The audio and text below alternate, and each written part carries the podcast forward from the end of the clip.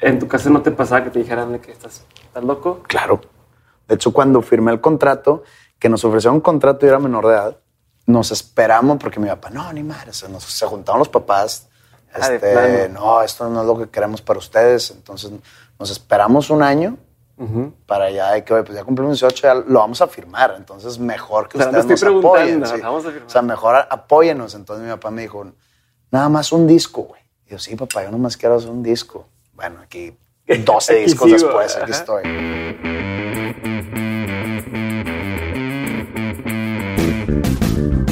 Hola a todos, yo soy Diego Barrazas y esto es Dementes, un podcast donde tengo conversaciones con aquellos que están retando el status quo sin importar la industria en la que se encuentran.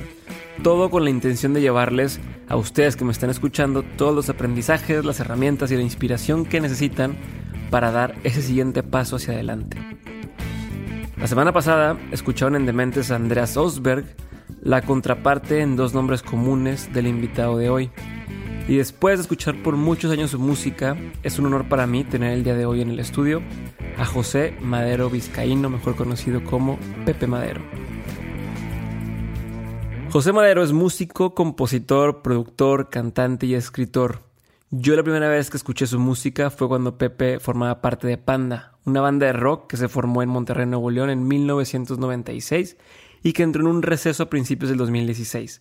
Durante esos 10 años la banda obtuvo premios y nominaciones de entregas súper importantes como los Grammy, los Grammy Latino, premios Telehit, premios MTV y demás. Y formó parte de un movimiento muy fuerte de música en Monterrey conocido como la Avanzada Regia. A principios del 2016 y una vez que entró en Descanso Panda, Pepe se lanzó oficialmente como solista y desde entonces no ha parado. Ha publicado tres discos, uno es disco de oro y otro disco de platino. Y les adelanto que vamos a hablar de un disco más que está por salir en este episodio. Aparte de músico, José Madero es escritor, tiene ya dos libros publicados y está a punto de publicar un tercer libro que ya está escrito y del cual también nos va a contar un poquito más en este episodio. Como pueden darse cuenta, este señor ha logrado lo que muchos quisieran. Así que sin más preámbulo, les dejo aquí la plática que tuve con José Madero Vizcaíno.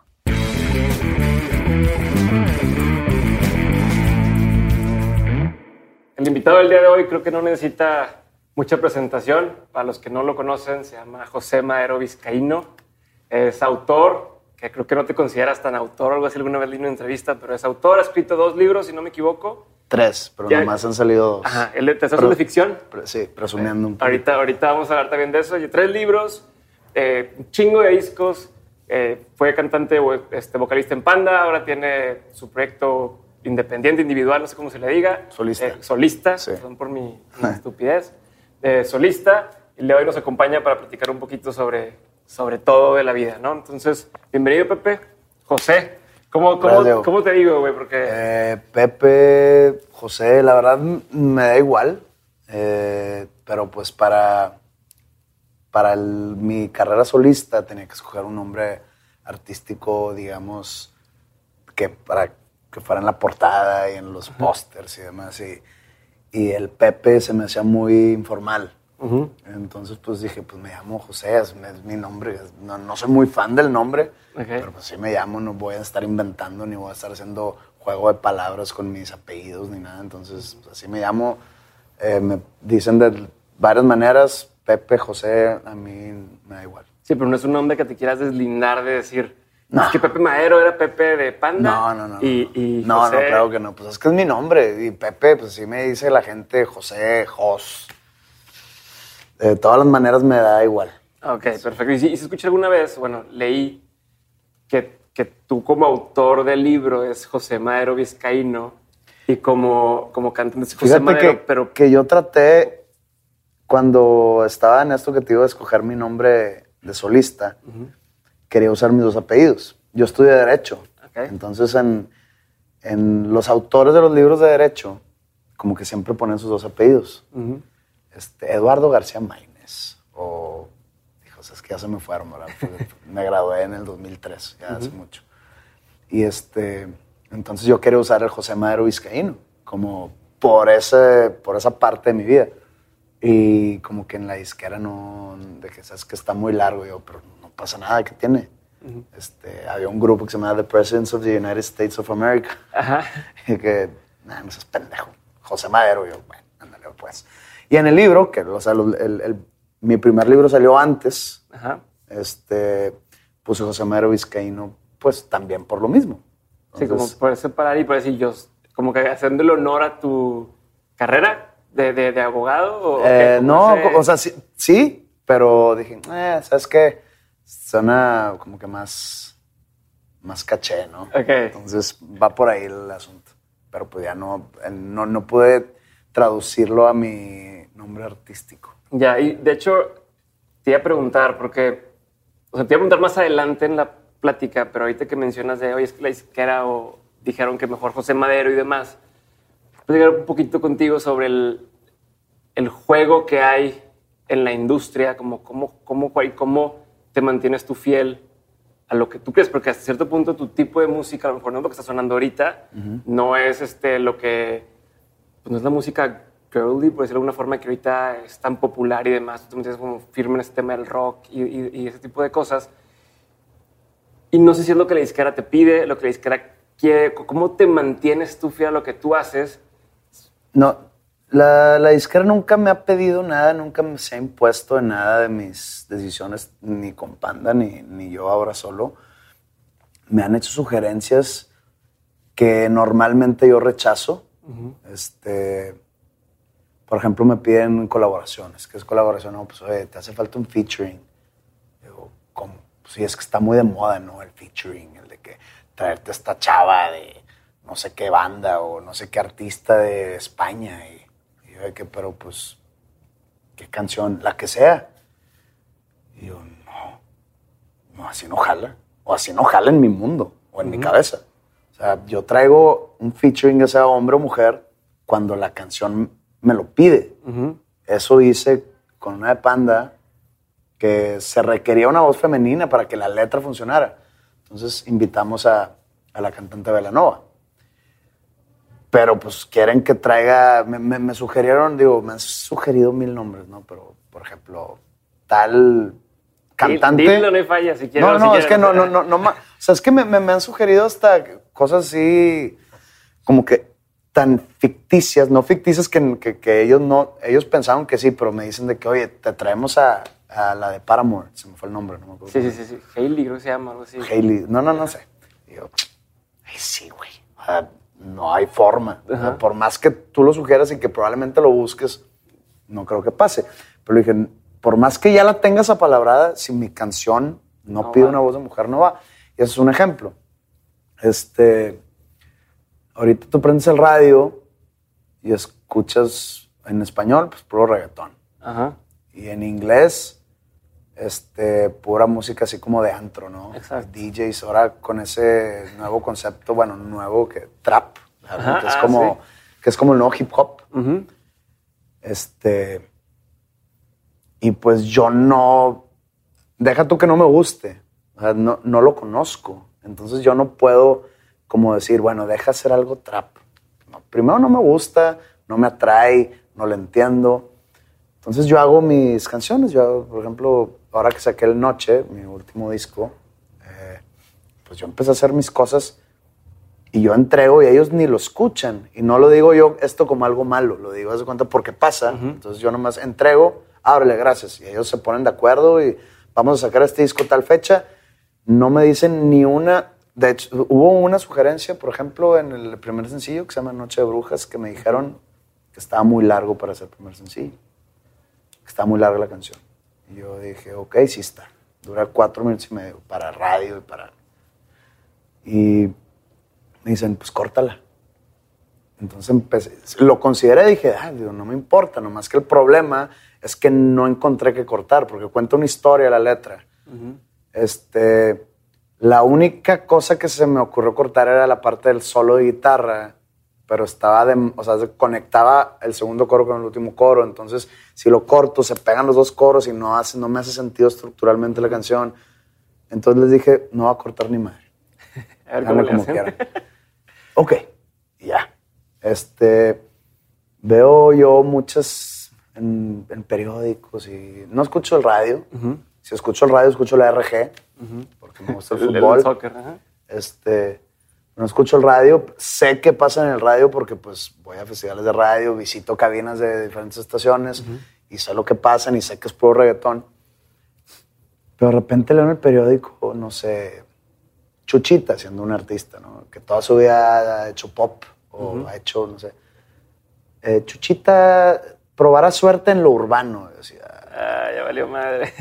Y de repente, no sé, voy, estoy en el, en el DF de promoción y voy en el carro con con el manager o con la persona que me anda moviendo ahí entre los diferentes medios y empieza una canción así como que, no sé, por ejemplo, allá te voy a dar un ejemplo así. Escuché la voz de la chava esta de Jessie Joy Ajá. En, una, en una canción y pero sonaba de que... y atrás sonaba de que un güey cantando tipo reggaetón. Y yo, ¿qué es esto? Me dice, no, es, la nueva canción de Jessie Joy Y yo, ah, cabrón, ya son reggaetón. Y me dicen el otro güey, ya todos son reggaetón.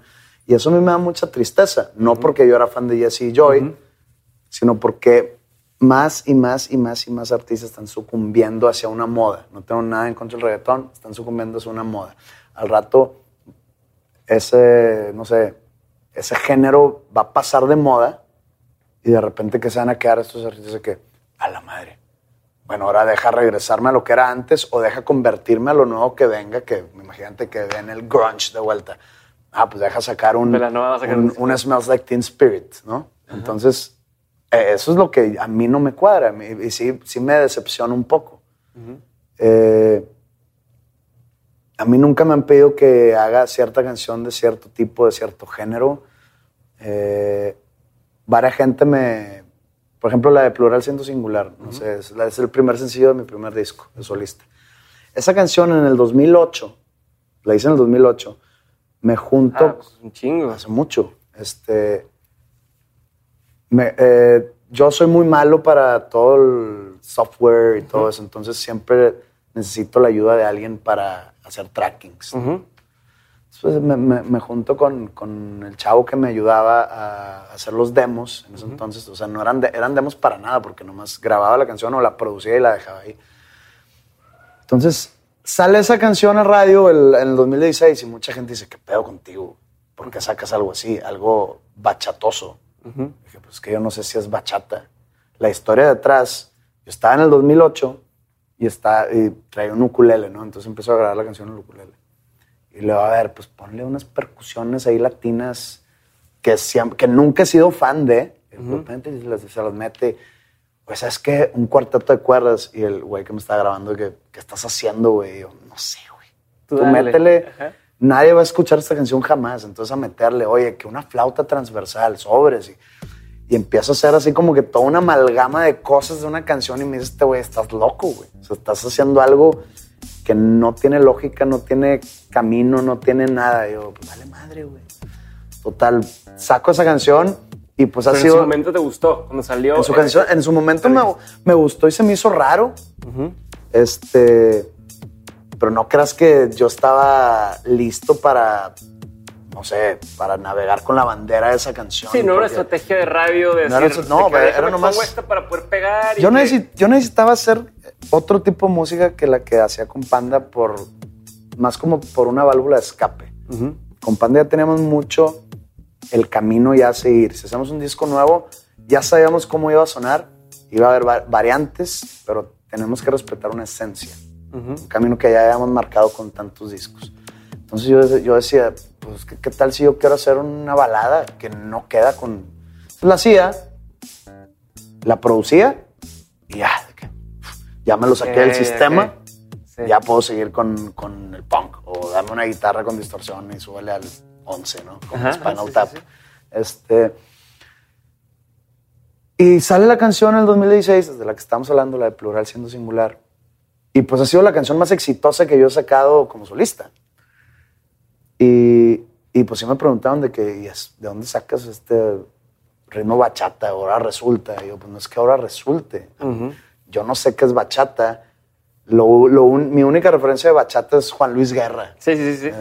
y pues no, no, no le di por ahí, nomás salió todo ese revoltijo de cosas, salió que algo que sonara como bachata.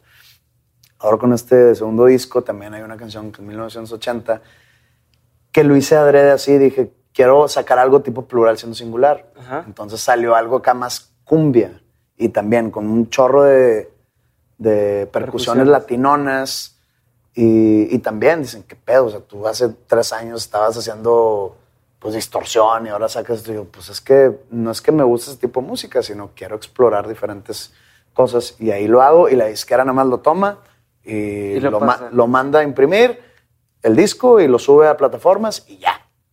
Entonces, Ok.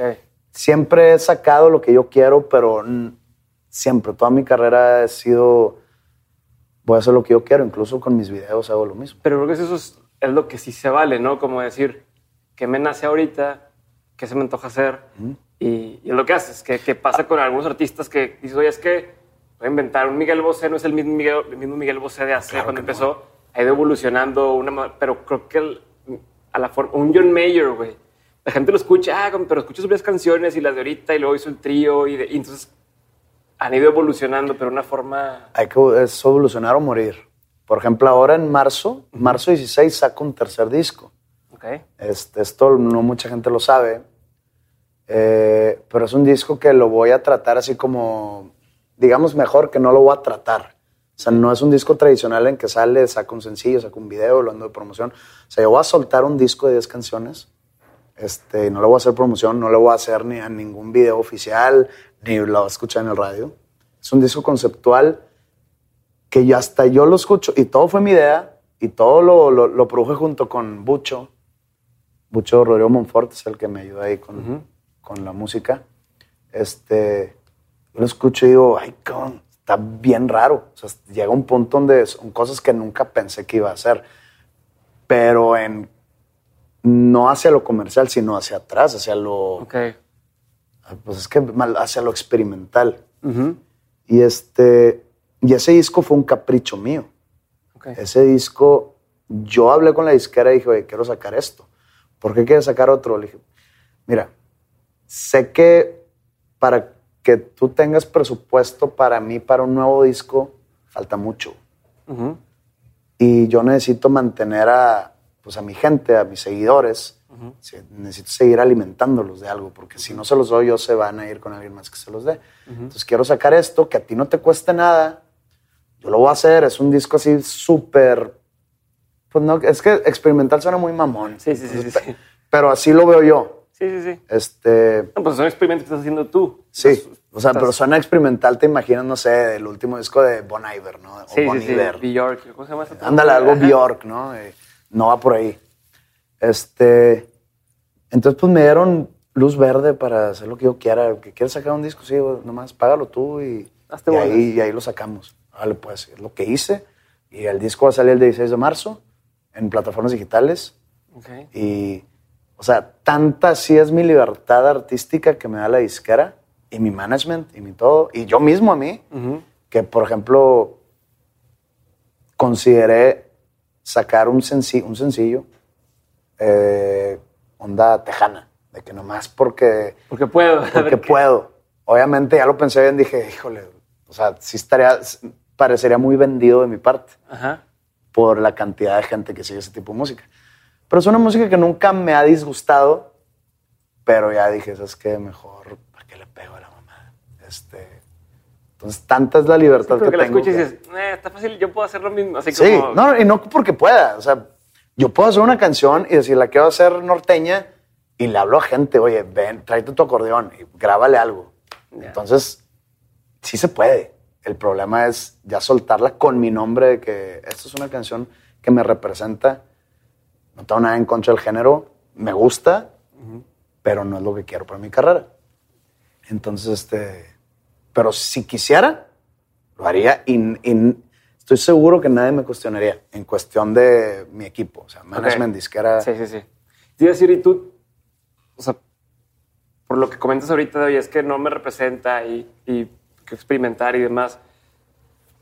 Tema de los libros, el tema de la música, tú, si te preguntan qué haces, a qué te dedicas o qué te consideras, te consideras Músico, un músico. sí. O sea, es mi... Primero es músico que... Pues sí, porque de ahí tengo como mi base de gente. Entonces, si yo saco un libro, por ejemplo, el primer libro que escribí que se llama Pensándolo bien, pensé mal, me gusta mucho decir que no es autobiográfico, pero pues sí es. Este, es como, haz de cuenta que es un mapa conceptual de toda la industria de la música, pero visto con el lente de panda y con mis vivencias, o sea, lo que yo viví. Entonces explico y todo, también lo combino con cosas personales que estaba viviendo en el momento, historias que marcaron cierta época para mí, Ujú. cosas así. Entonces yo sabía que esto lo iba a comprar el fan de Panda. Sí, sí, la gente que ya, que ya- Sí. la audiencia que ya O sea, tiene. no es un libro que, por ejemplo, alguien de aquí afuera diga, ah, oye, pues me, me topé este libro y lo leí, está chido. Y si no, si, si no le gusta Panda, pues no viene al caso. Mi segundo libro me fui, en- me, me empecé a, a desligar de, eso, pero pues es un libro que pues, para mucha gente se le hizo algo cómico. Yo no lo hice en ese sentido. Este, se llama Odio Diario. Es como, son ensayos de cómo no estoy de acuerdo con muchas, este, no sé, comportamientos, hábitos, conductas del, del ser humano en diferentes situaciones. Y yo no lo hice en tono chistoso, pero mucha gente, ah, me reí mucho. Son como sarcásticos. ¿sabes? Sí, o sea, como yo- Haz de cuenta que si, si conoces a este eh, video, ¿cómo se llaman los bloggers? Ajá. Este, ay, güey, se me fue el nombre. La Galaxia. Ajá. Que se de Como que si él me, uno- me cagan, no sé qué.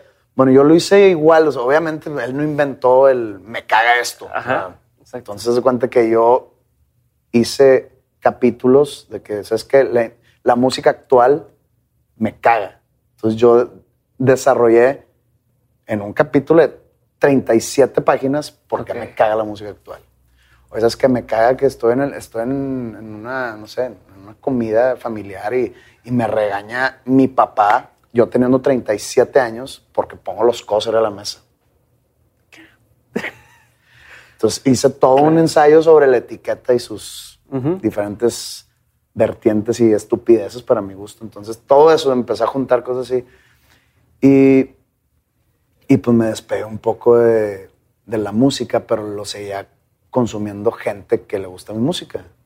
No, y la gente como que a lo mejor tu personalidad y entonces por eso le da risa porque lo siente como una crítica tuya, o sea, más que un ensayo, fuerte decir, como, como literario de investigación, suenan como es la opinión de este güey. Ándale, Y entonces, es- como ya lo conozco, me causa gracia. es totalmente mi, mi forma de pensar eh, de diferentes cosas. No, no, no estoy yo tratando de dar un mensaje literario o cultural, al contrario. O sea, yo siempre he dicho que mis libros son libros para ir al baño.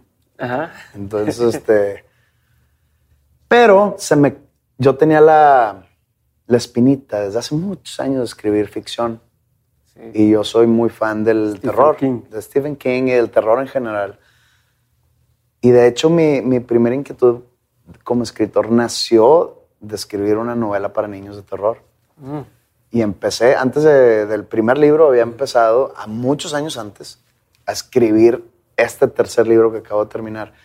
Pero la verdad me quedé en el primer capítulo porque sí dije, oye, si está cabrón la ficción. ¿Para qué le pego al vivo aquí? O sea. Y lo encajoné. Tenía otro nombre totalmente la novela. Empecé con el otro, el de pensándolo bien. Se me olvidó este de ficción. Y luego, pues ya, ahora dije, está a punto de empezar un libro sobre el fenómeno de ser aficionado al fútbol. Ok. Y eso lo voy a hacer en algún momento. Eh, y más con lo que viví ahora en diciembre con la final regia. Este, sí me cambió como que mi perspectiva totalmente ese juego. Pero dije, ¿sabes qué? Voy a empezar lo que, lo que no acabé o lo que no pude ni empezar más bien. Ujú. Y empecé esta novela de ni para niños de terror que le puse pesadillas para cenar. Y sale a Está final. con madre. Pues eso está medio chistoso. Suena como a quesadillas, güey. Sí, por eso. Pero que- está, está- Es, es- como, es como el hijo bastardo entre A Nightmare on Elm Street Ajá. con Carrusel. ¿Te acuerdas de Carrusel? Ajá, la novela. Sí, la Sí, novela. sí. Haz de cuenta que, que esas dos cosas cogieron y salió de que la idea de mi libro. Chingón, Entonces, chingón. este, se está ilustrando ahorita. Ujú.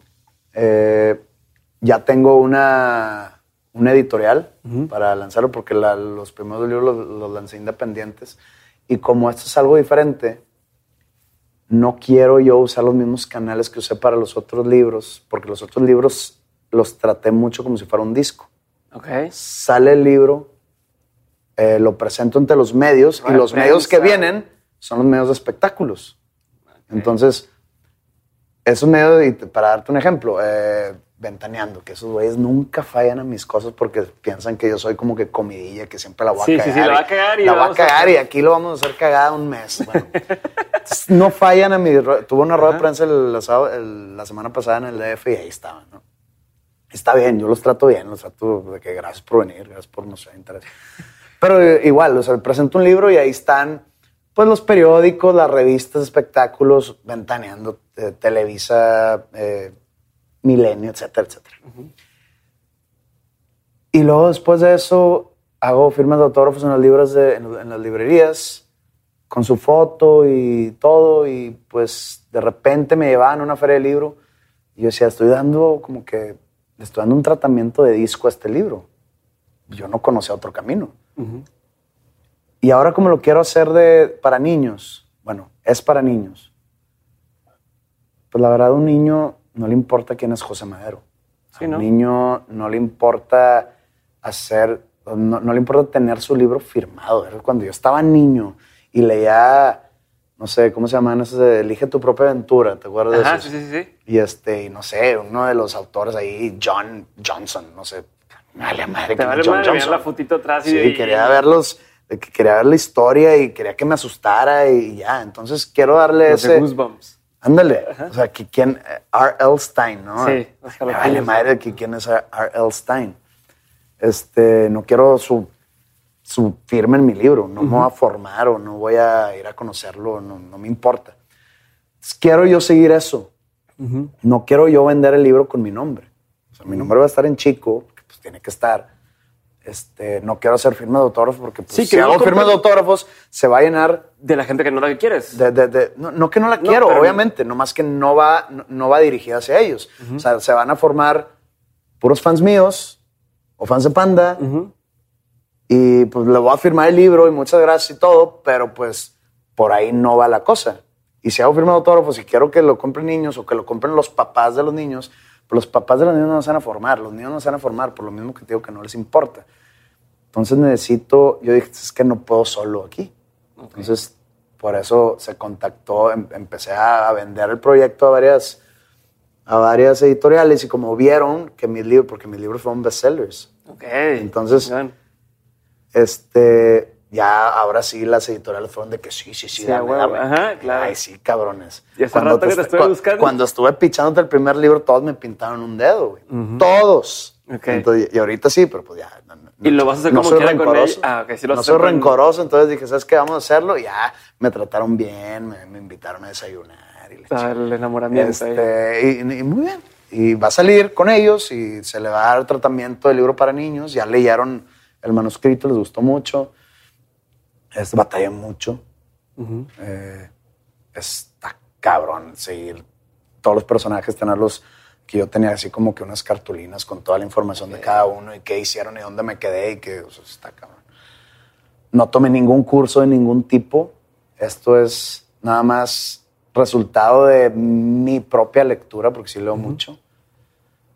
Y pues ya, a ver cómo nos va, porque sale, sale, escuché a los de la editorial decir que querían sacarlo antes de diciembre por la FIL de Ok, sí, Guadalajara ajá. y por lo, lo navideño.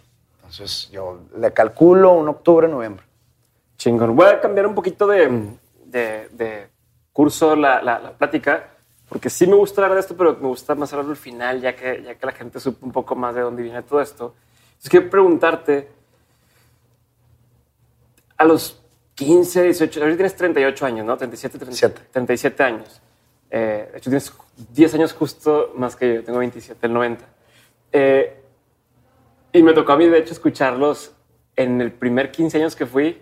Estaban tocando en un 15 años o algo así, me acuerdo, Panda. Tocamos algunos me 15 tocó, años. o sea, estaba el morrillo y era de que, ah, no mames, este, ¿cómo? Pero bueno. Decía, cuando tenías 15, 18 años, ¿qué, qué querías ser de grande? ¿Qué te imaginabas? ¿Te ima- ¿Cómo no te imaginabas? No, pues eso? 18 años. Bueno, siempre me entré a la carrera de Derecho pensando que iba a ser un abogado. Y de hecho me gradué y estuve ejerciendo un rato. combinándolo con, con Panda. Eh, llegó un punto donde Panda se hizo pues más grande que mi carrera de derecho y tuve que escoger porque me quitaba demasiado tiempo. Pero pues a los 15,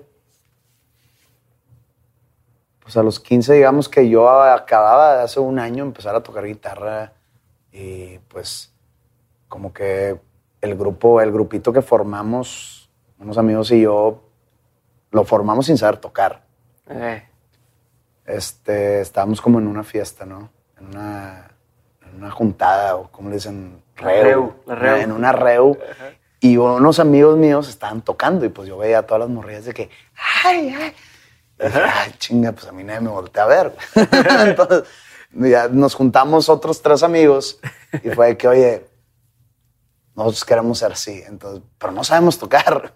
De que no hay pedo, a ver, ¿qué quieres tocar tú? No, pues yo siempre quiero tocar la batería. Métete a clases, tú, no, bajo, bueno, yo me meto a guitarra. de plano. Y este, y no sé, seis meses después, oye, ¿cómo van? Pues ya, ya, me- ya puedo tocar do, re, sol. ¿De qué vamos a juntarnos? Y pues así nos juntamos y empezamos a. En ese entonces eh, estaba el grunge, ¿no? Sí, sí, entonces, sí. pues queríamos ser Alice in Chains. Entonces hacíamos música así bien depresiva, según nosotros acá, de que, a huevo, estamos muy cabrones. y- Ajá. ya, ya, ya, ya le habíamos entrado al punk poquito por The Offspring y, y, y así, pero no, eh, eh, para mí el grunge al principio era más fuerte que el punk. Eh, y pues así nace, entonces pues ahí, quieras o no, tu sueño es tener un contrato en la disquera y sacar discos y ser famoso. Pero obviamente mi papá ni madres. O sea, sí, pero tienes que estudiar algo y pues yo siempre quería ser abogado me dicen, oye, no es como en las películas. Este, no importa, pensando en el fondo que sí. Que sí, así de De que, que. ay, bueno, sabes. Sí, ya sé que no son, y por dentro, wow, que sí es. este, obviamente no te era. imaginabas en el jurado, acá en, el, en la acá, corte. Este, ¿cómo va la de A Few Good Men? Ajá. bueno, haz de cuenta, sí. Eh, o la de Devil's Advocate, ¿no? Sí, sí, sí, Este, sí. Me imaginaba cosas así. Obviamente vo- vo- voy a clases, empiezo a, a ver cómo está la onda, veo que está muy romántico. Cuando digo romántico no es nada que, que tenga que ver con el amor, sino muy de que la filosofía del derecho y la justicia y que y pues de repente empiezan a pasar semestres y yo sigo pues pegándole al, a querer ser rockstar y veo que todos de repente empiezan a llegar eh, trajeados a, a las clases y no, es que ando en prácticas con Baker McKenzie, no, es que me Que agarró... aparte cuando estudian Derecho desde cuarto semestre Sí, están así sí, todos. sí, entonces todo de que no, yo agarré un jale en Price Waterhouse, uh, Price Waterhouse, Ajá. este, y yo, "Ay, cabrón, pues, yo no. Y de repente pues me juntaba con Panda, que ya éramos Panda, Ajá, ajá. y, pues qué pedo. No, pues yo en arquitectura pues no tengo que jalar. Yo, pues yo sí, güey. No, pues vamos a darle más al grupo. ¿no? Y ya fue cuando firmamos contrato y todo, pero pues siempre o quería ser yo abogado o quería ser yo músico. Y, y- y en tu casa no te pasaba que te dijeran de que estás, estás loco. Claro. De hecho, cuando firmé el contrato, que nos ofrecieron un contrato y era menor de edad, nos esperamos porque mi papá, no, ni madre, se, nos- se juntaron los papás. Ah, Este, no, esto no es lo que queremos para ustedes. Entonces, nos esperamos un año Ujú. para ya de que, oye, pues ya cumplimos 18, ya lo vamos a firmar. Entonces, mejor que O sea, no ustedes estoy nos apoyen. sí. vamos a firmar. O sea, mejor apóyenos. Entonces, mi papá me dijo, nada más un disco, güey. Y yo, sí, papá, yo nomás quiero hacer un disco. Bueno, aquí 12 Aquí discos sigo, después, aquí ajá. estoy. Ya, y. O sea, ¿cómo le dabas esa tranquilidad? ¿O tú también dudabas? Decías, chinga, pues, o sea, sí quiero, pero también me da miedito. Eh, a lo mejor en ese entonces, a lo mejor ahorita, es más- o sea, ahorita, ya tienes, no sé si ya le hiciste, por decirlo de alguna forma, pero ya tienes un camino más armado, ya tienes una trayectoria, pero en ese entonces ibas empezando, no sabes, no sabes si iba a haber a dos personas que les gustara, no sabes cuánto tiempo iba a durar eso. Por eso siempre seguí mi carrera. Y la tranquilidad para mis papás era que yo nunca troné ni una materia. Este, sí tuve que hacer algunos trueques con maestros. Este, nada, Sí, sí, nada, nada, inmoral, nada, nada oscuro. Pero, por ejemplo, en una me pasé de faltas porque nos íbamos de gira y de repente no llegaba. No me acuerdo si me pasé de faltas o me tuve que perder un examen. Y resulta que la hija del profesor era, era fan. Entonces, que bueno, ok, nomás, este, ¿qué onda? Fírmale el, el disco a mi hija. Y yo, sí, a huevo, y ya. Y me ponía 70. Ok. No me acuerdo si fue por faltas o X. No, no pasa nada. más. Nunca troné ninguna. este, entonces eso le da tranquilidad a ellos. Y pues mi tirada era, como te digo, era abogado o era, o era músico. Entonces, pues nunca hubo ahí ninguna duda de, de que si yo iba a ser un bueno para nada o no iba, a- si iba a estar ahí a mis 37 todavía viviendo en casa de mis papás, ni- porque hay gente. Este, Es que siento que pensaste en alguien, güey. Como que hay gente. que En varios, en varios. Este, entonces, pues, la verdad, he tenido la fortuna que sí, eh, que sí me ha ido bien y que no he necesitado mi carrera de derecho. De hecho, ya no me siento abogado, o sea, yo no, no creas que No yo te voy. identificas ya con- Sí, no, de- o sea, de hecho, ya que trabajé ya no me gustó. O sea, y yo he dicho varias veces, y que me disculpen los señores abogados, que yo me equivoqué de carrera. Yo debía haber estudiado o music business o administración de empresas. Derecho está demasiado específico. Y como pues ya hace, ya voy a cumplir 10 años que no, que no veo nada que tenga que ver, aparte de los contratos que firmo. Mm, entonces, pues ya, y yo, yo me, me- me enfocaba mucho en lo fiscal, entonces pues ya son 10 años en que la ley ya cambió. Entonces, la verdad, digo, en mi Instagram tengo ahí de chiste que soy licenciado en Derecho. O sea, no, no, creas que, que- no creas que me estoy jactando al mundo de que soy. Sí, sí, sí. La gente que me conoce sabe. Pero sí, o sea, creo que me, que me equivoqué de carrera en la universidad, pero no en lo que hago. En lo que hago estoy muy contento y, y la verdad sí es pasión. O sea, sí, sí tengo la pasión de y más porque, porque siento que he respetado mucho mi integridad, mi integridad artística. Eh, no me he vendido. Ah, pues, como te platiqué hace rato, hay diferentes maneras de venderse. Que digo, cada quien es muy aceptable, pero pues yo sí me clavo mucho en lo que realmente ofrezco. Sí, o sea, a fin de cuentas no, no es... No siento que tú hagas música por negocio, como que más bien el negocio es una consecuencia de... Exacto. Si tú te expresas, ¿no? Entonces tu música porque quieres tener esta forma de, de expresión o de lo que quieras, La gente entiende que de esto vivo. Ajá. Entonces, cuando yo digo varias veces, por ejemplo, ahora que presenté el disco que va a salir en marzo, que lo presenté, bueno, di la noticia en una rueda de prensa en México, dije que este disco no tenía fines comerciales. Y de repente como que en Twitter y así de que, ah, entonces los otros sí, ¿qué he vendido? Y yo, pues obviamente sí. O sea, de algo, güey. si, si yo saco un disco y, y lo hago lo más raro posible para que no venda, pues ojalá y tenga yo otro trabajo. Pero sí, porque, y, y- y- y no por decirle a mi carrera de músico trabajo, porque mucha gente se puede llegar a, ¿cómo? ¿Lo ves como tu trabajo? O sea, pues es mi trabajo porque de eso vivo, pero no lo trato como si fuera un trabajo. Este, pero sí hay mucha pasión de por medio. Y sí, lo que tú dices es muy cierto. Yo hago lo que, lo que realmente yo quiero hacer, lo que me sale a mí, de, está, muy, está muy cliché, muy trillado, muy romántico, el de que lo que me sale del corazón, pero es verdad. Y a consecuencia de eso se vende, pues que, que- que bien. Este, no quiere decir que sea un vendido, nomás pues tengo que comer de algún lado. Y suena muy contundente el comer, suena así como que tengo hambre, por favor, que se venda un disco para comprarme un taco. No va por ahí, pero pues tengo que vivir de... de- No, pero a fin de cuentas creo que mucha gente tiene ese... Creo que muchos artistas que van empezando y que sienten ese miedo al dinero o esa relación de... Es que si, si, si tengo que vivir de esto o, cobrar de esto, estoy vendiéndome y no estoy siendo mi arte, pero es una... Quien te juzga por eso, estás mejor sin esa persona. O sea, no que yo tenga gente para aventar para arriba y de hecho no, de hecho como que tengo que cuidar mucho a mi gente porque han pasado muchos sucesos en mi carrera que, que me han alejado de varias gente. Pero si va a haber alguien juzgándome de que sale mucho mi canción en el radio diciéndome, era, tú, tú antes eras, como dicen en Sudamérica, tú antes eras chévere, tú antes eras chévere, ahorita ya te escucho en todos lados. o ¿sabes qué, güey? O sea, no, prefiero que no estés, porque nomás me estás como que causando, causando, ¿cómo se llama? Ruido. Ruido, ruido a mi cabeza. Entonces, Sí. este, yo, yo tengo que sobresalir de alguna manera. Es- no sé. Chingón. No, chingón.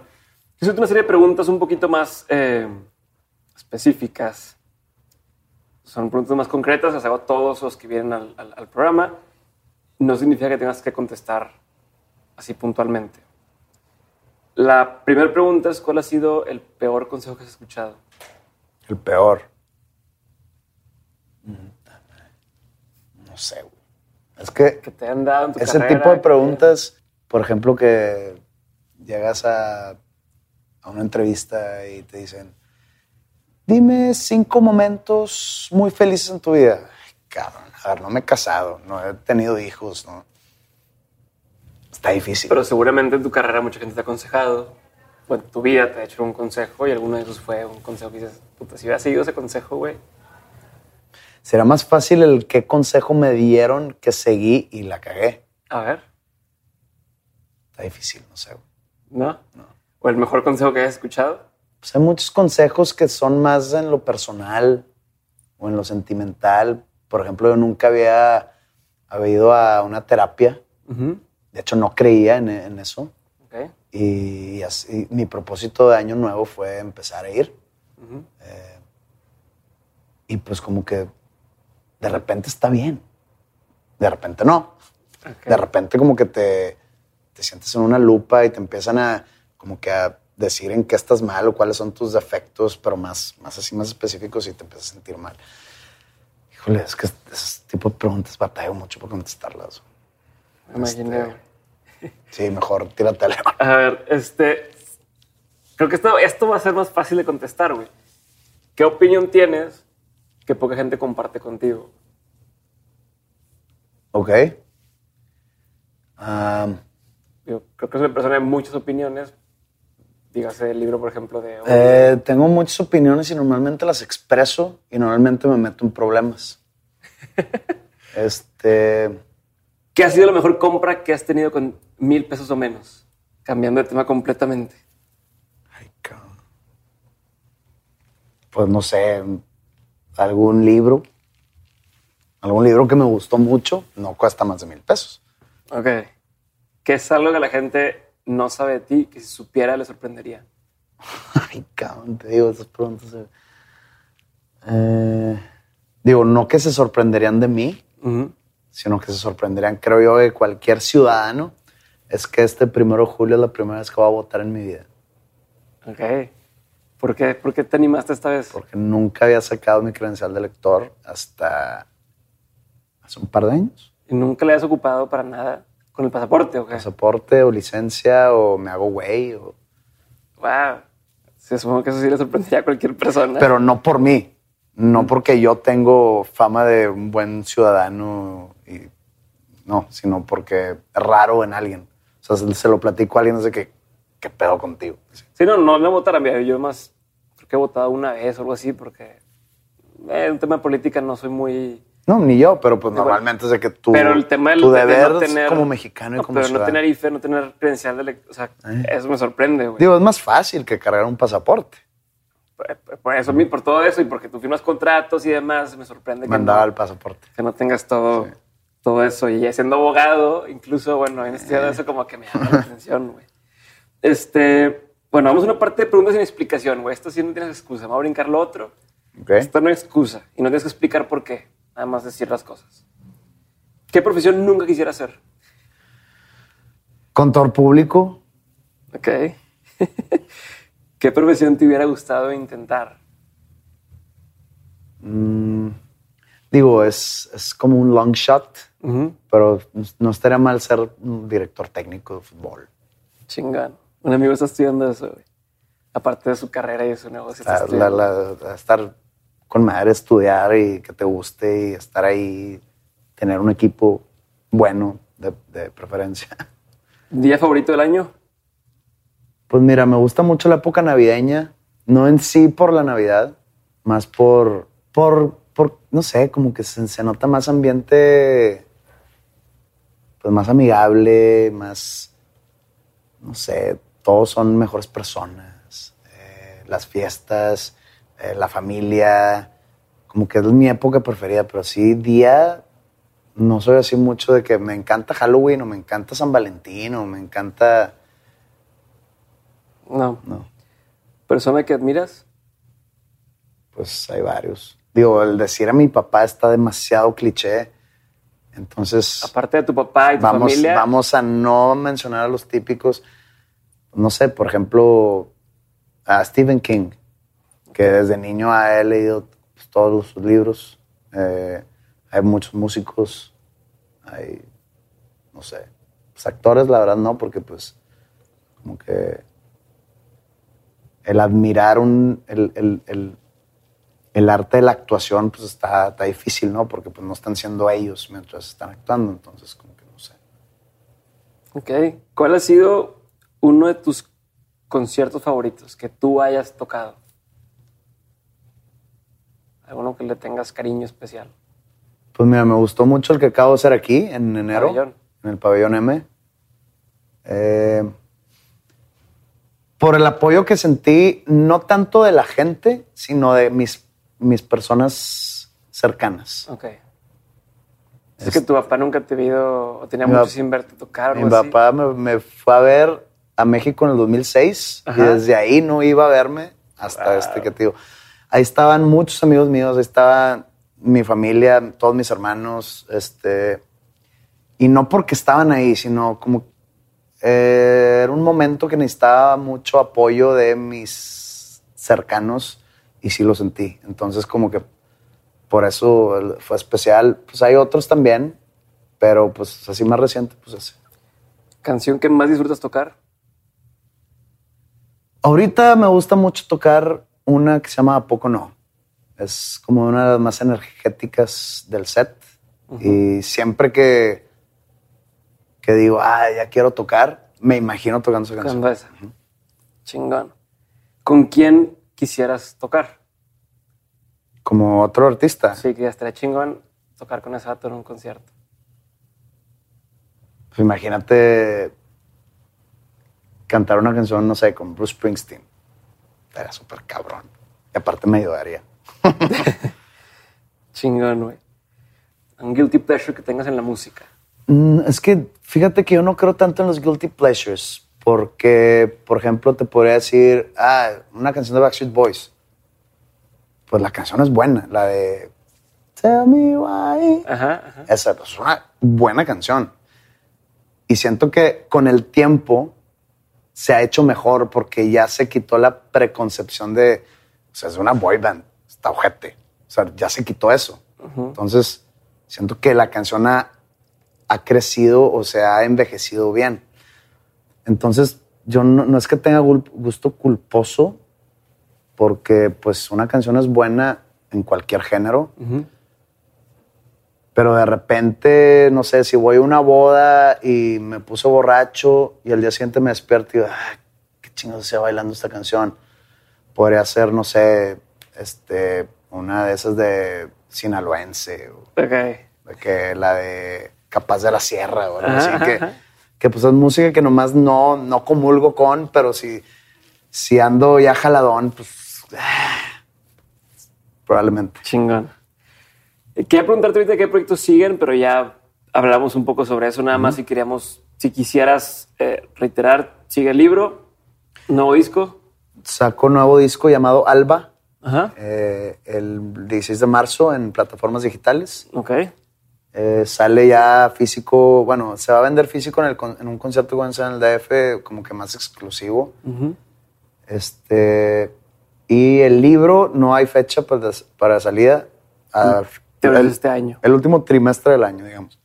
Se llama Pesadillas para cenar y es un libro de terror para niños. ¿Y algo en lo que estés trabajando ahorita que, que, que vaya... Me, desde hace tiempo me propuse que al momento que salga este disco voy a empezar con uno, con un cuarto. Ok. No sé cuánto me tarda en empezar, no sé si agarra la guitarra, empieza a componer algo, o sea, tengo cero, o sea, ahorita no tengo nada. Pero al momento que salga, ahí empiezo. Chingón. Y ya para terminar, me quedan dos preguntas más. ¿Qué quisieras lograr con todo lo que has hecho hasta ahora? Pero ¿qué más quisieras lograr antes de morirte? Decía, puedo morirme a gusto. Yo me podría morir a gusto ahorita, pero sí me queda, o sea, sí quiero formar una familia, por más que, que a veces no parezca, y hablo más sobre la gente que no me conoce. Este, porque mucha gente me percibe como muy frío, muy mamón, muy desapegado, y no, o sea, no soy así. Este, y también suena muy cliché, creo que soy un cliché andante. Pero pues sí, o sea, una familia con toda, o sea, casado, hijos. Ya estoy muy grande. Este. No sé si vaya a poder conocer a mis nietos, por ejemplo. Eh, pero la edad no me asusta. Pues eso es lo que te ilusiona. Me gustaría, pero creo que ya pasé la barrera de, porque pues tengo 37, no tengo este, novia. Entonces, como que no, tampoco creas que todas mis esperanzas de felicidad están en eso, para nada.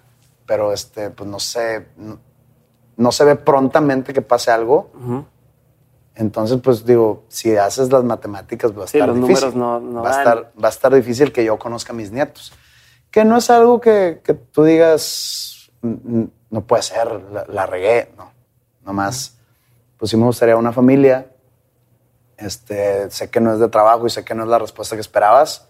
No, no, no. Pero en cuestión de, de, mi carrera profesional, yo me podría morir tranquilo ahorita. Profesionalmente me gustaría eh, llegar a Europa. En toda mi carrera como que siempre se ha complicado por una u otra cosa.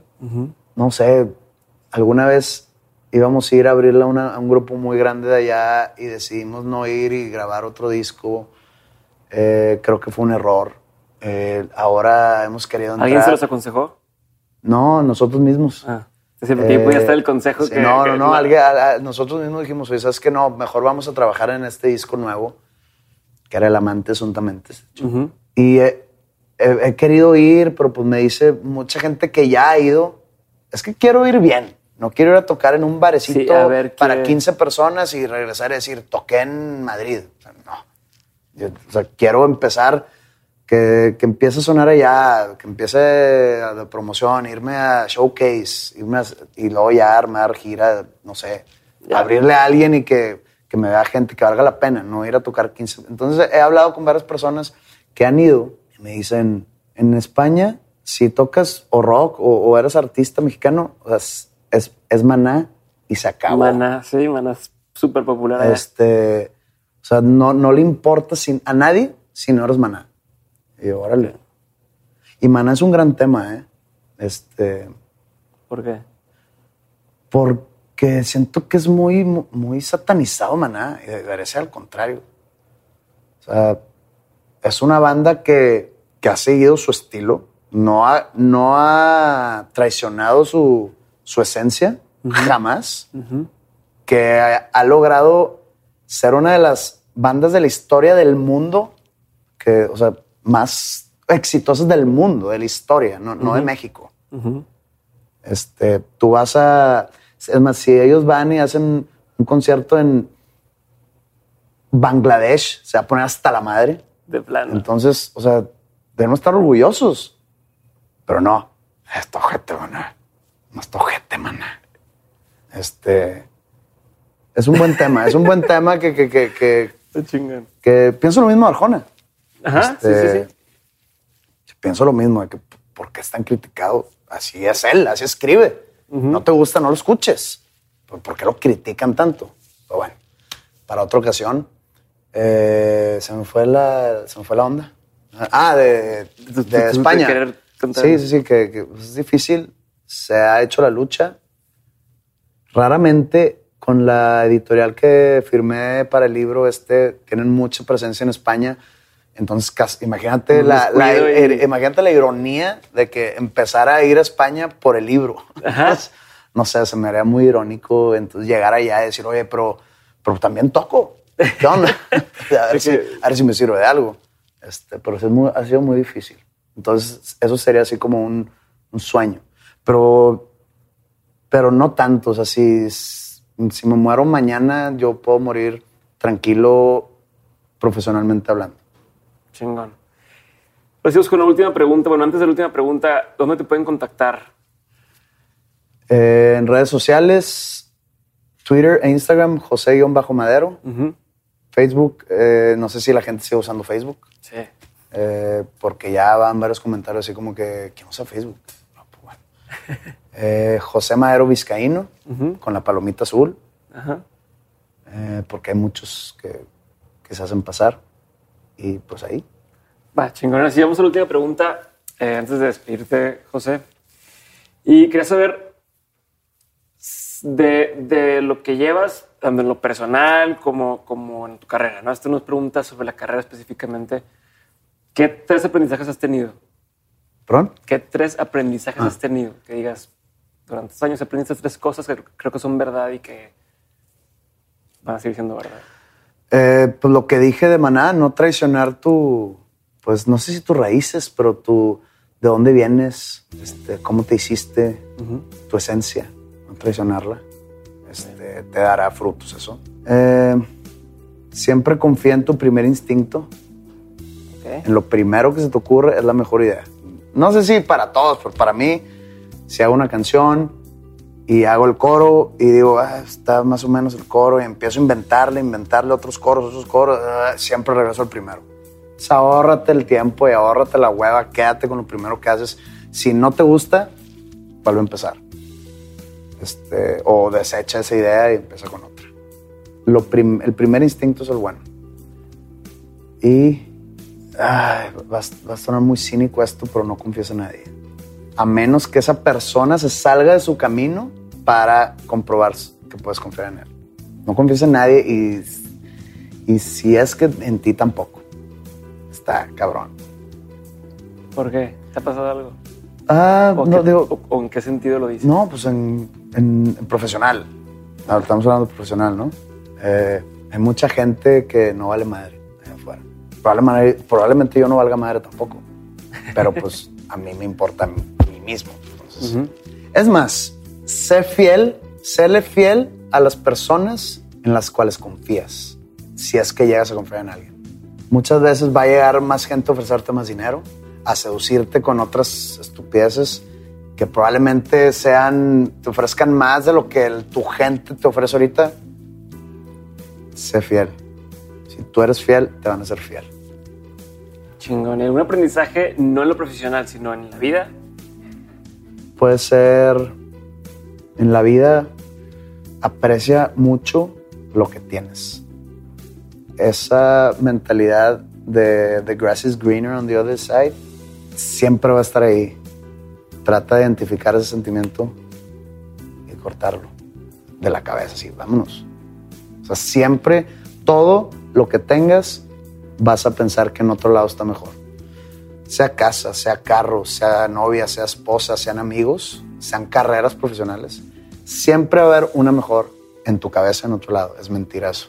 Me gusta. Con eso lo dejamos. Muchas gracias, Pepe. gracias a ti. Muchas gracias, Raza. Gracias por escucharnos.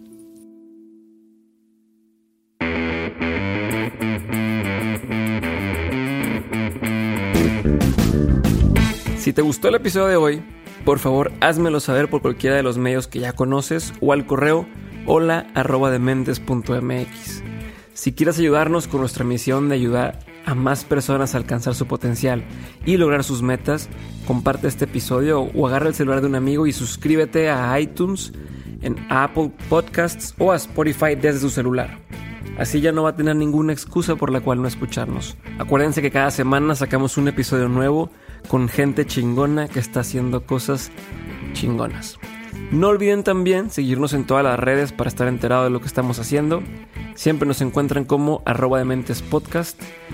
Y también recuerden participar en el concurso del relanzamiento que encuentran en dementes.mx diagonal concurso. Acuérdense que hay bastantes premios muy chingones. Entre ellos, un libro firmado de Pepe Madero. Y ya para terminar, quiero darle gracias a todos ustedes por el apoyo que nos han brindado hasta hoy. Prometo que vamos a hacer nuestro máximo esfuerzo. Bueno, prometo yo que voy a hacer mi máximo esfuerzo y hablo por el equipo por decir lo mismo, para que cada vez este podcast sea mejor. Yo soy Diego Barrazas y esto fue Dementes.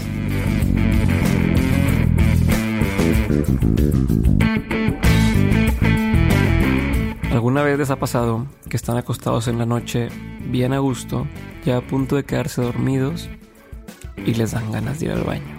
Bueno, a mí sí y me caga.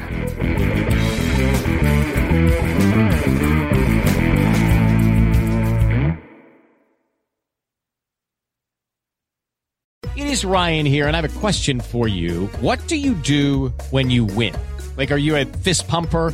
A woohooer, a hand clapper, a high fiver. I kind of like the high five, but if you want to hone in on those winning moves, check out Chumba Casino. At ChumbaCasino.com, choose from hundreds of social casino style games for your chance to redeem serious cash prizes. There are new game releases weekly, plus free daily bonuses. So don't wait. Start having the most fun ever at ChumbaCasino.com. No purchase necessary. VGW. Void were prohibited by law. See terms and conditions. 18 plus.